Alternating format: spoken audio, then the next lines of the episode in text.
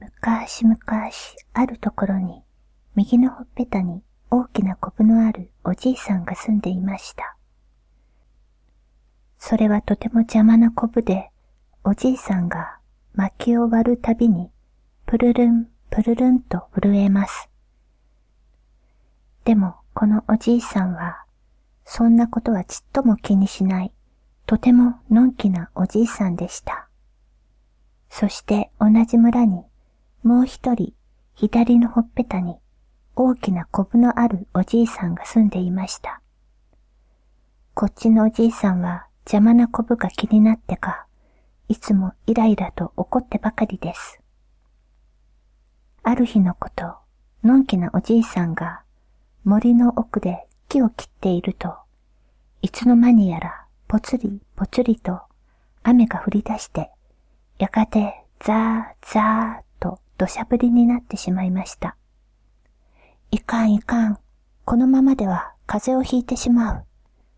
おじいさんは大きな木の鱗に飛び込んで雨宿りをしました。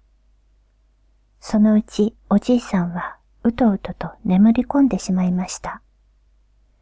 やがて雨が止んでも明るいお月様が出ても、おじいさんは、ぐーぐー、ぐーぐーいびきです。真夜中になりました。するとどこからか賑やかなお囃子の音が聞こえてくるではありませんか。おや、どこからじゃろう。目を覚ましたおじいさんはその音のする方へ行ってびっくり。うひゃ、鬼だ。なんと、この森の奥に住む鬼たちが輪になって歌い踊っていたのです。ピーヒャラドンドン、ピーヒャラドンドン。赤い鬼、青い鬼、黒い鬼、大きい鬼、小さい鬼。どの鬼たちも飲んで踊って歌っての大騒ぎです。最初は怖がっていたおじいさんも、そのうちに怖さを忘れて踊り出してしまいました。するとそれに鬼たちが気づきました。これはうまい踊りじゃ。おお、人間にしては大したものじゃ。おじいさんの踊りがあまりにも上手なので、鬼たちもおじいさんと一緒になって踊り始めました。ピーヒャラトントン、ピーヒャラドンドン。のんきなおじいさんと陽気な鬼たちは、時が経つのも忘れて踊り続けました。そのうちに東の空が明るくなってきました。もう夜明けです。コケコッコー。やや、一番鳥が鳴いたぞ。朝になると鬼たちは自分たちの住処に帰らなくてはなりません。おい、じいさんよ。今夜も踊りに来いよ。それまでこのコブを預かっておくからな。今夜来たら返してやろう。えい。そう言って鬼の親分はおじいさんのコブをもぎ取ってしまいました。コブを取られたおじいさんは思わずほっぺたを撫でました。おお、コブがない。傷も痛みもなく、おじいさんのコブはきれいになくなっていたのです。コブがなくなったおじいさんが村へ帰ると、もう一人のコブのおじいさんがびっくりして言いました。おい、コブはどうした？どうやってコブを取ったんだ？ああ、実はな。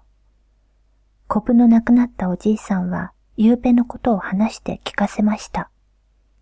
何？鬼が取ってくれただと？こっちのおじいさんは羨ましくてなりません。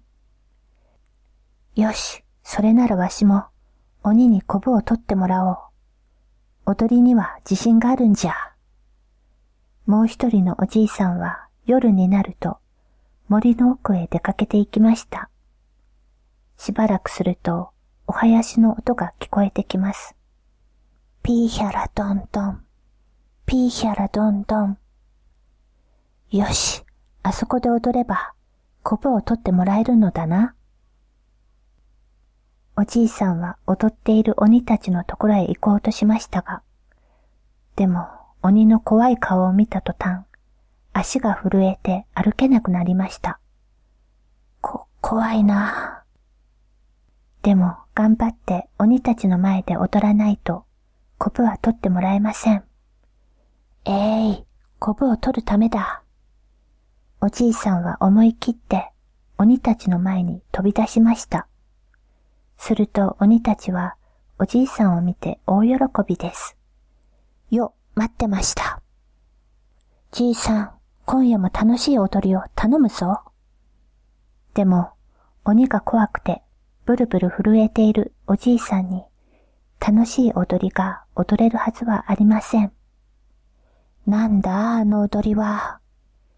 昨日の踊りとは全然違うぞ。おじいさんの下手な踊りに鬼たちはだんだん機嫌が悪くなってきました。そして怒った鬼の親分がおじいさんに言いました。えい、下手くそ。約束通りにこれを返してやるから二度と来るな。ペタン。鬼の親分は昨日もぎ取ったコブをもう一人のおじいさんの右のほっぺたにくっつけてしまいました。こうして右と左にコブが二つになってしまったおじいさんは泣きながら村に帰って行きました。